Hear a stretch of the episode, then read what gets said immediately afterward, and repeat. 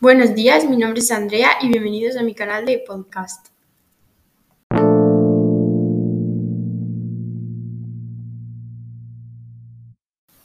En el podcast de hoy eh, vamos a hablar sobre el granuloma inguinal. Eh, muchos vosotros diréis, ¿y esto qué es? Pues bien, os voy a decir eh, qué es, que básicamente así como resumen rápido es una ITS cómo es la lesión, sus síntomas, qué tan grave es, cómo se puede curar y bueno, todas esas cosas.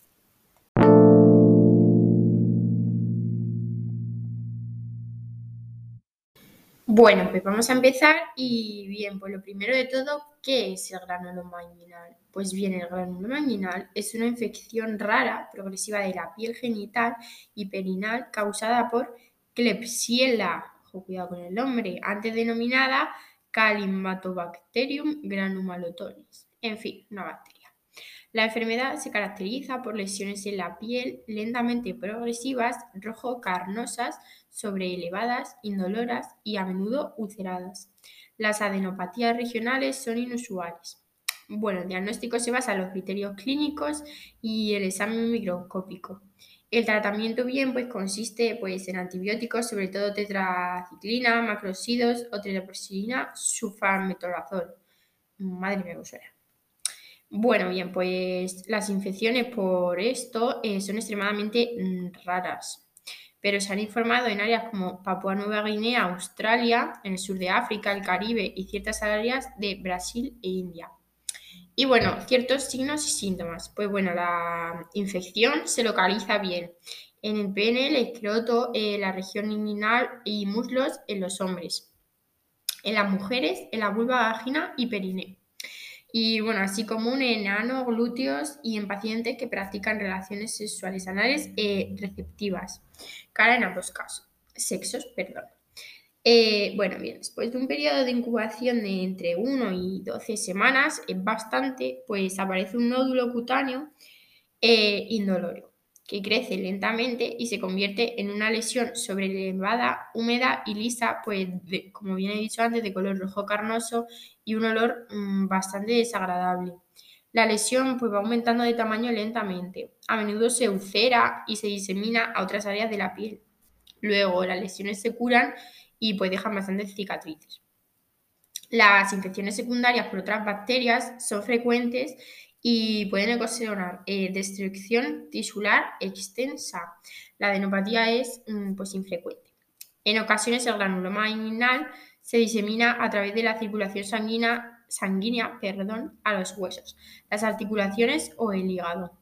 Sin tratamiento, los mm, pacientes rara vez presentan anemia, consución y rara vez se mueren, o sea que no te vas a morir por tener esto. Diagnóstico más o menos, pues se sospecha en pacientes de áreas endémicas con lesiones mm, características. El diagnóstico eh, se confirma en un examen microscópico al identificar cuerpos de eh, Donovan, que son numerosos bacilos en el citoplasma de los macrófagos que se visualizan eh, de GIMSA o GRID, en muestras de líquido obtenido por medio de raspado del borde de las lesiones. Estas muestras contienen eh, numerosas eh, células plasmáticas. Debe solicitar una biopsia si el diagnóstico es incierto o si no es posible obtener una cantidad adecuada de líquido porque las lesiones sean bien secas o necróticas. Las bacterias no proliferan en los medios mm, de cultivo habituales.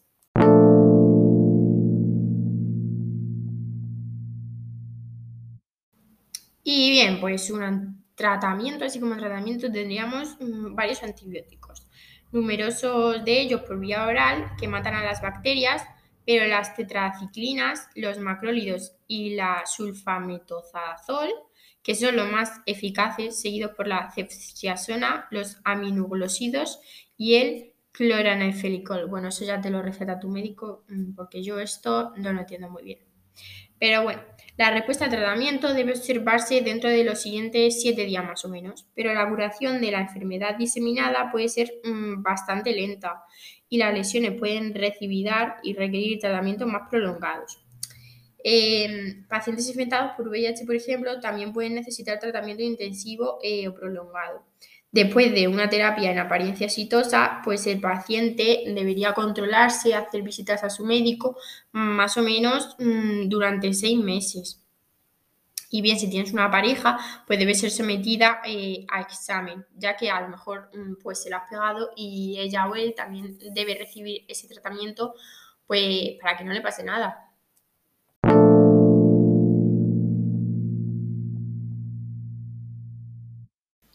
Y bueno, hasta aquí mi podcast de hoy. Espero que os haya gustado muchísimo y que sigáis en este canal para mm, seguir viendo el contenido. Muchas gracias.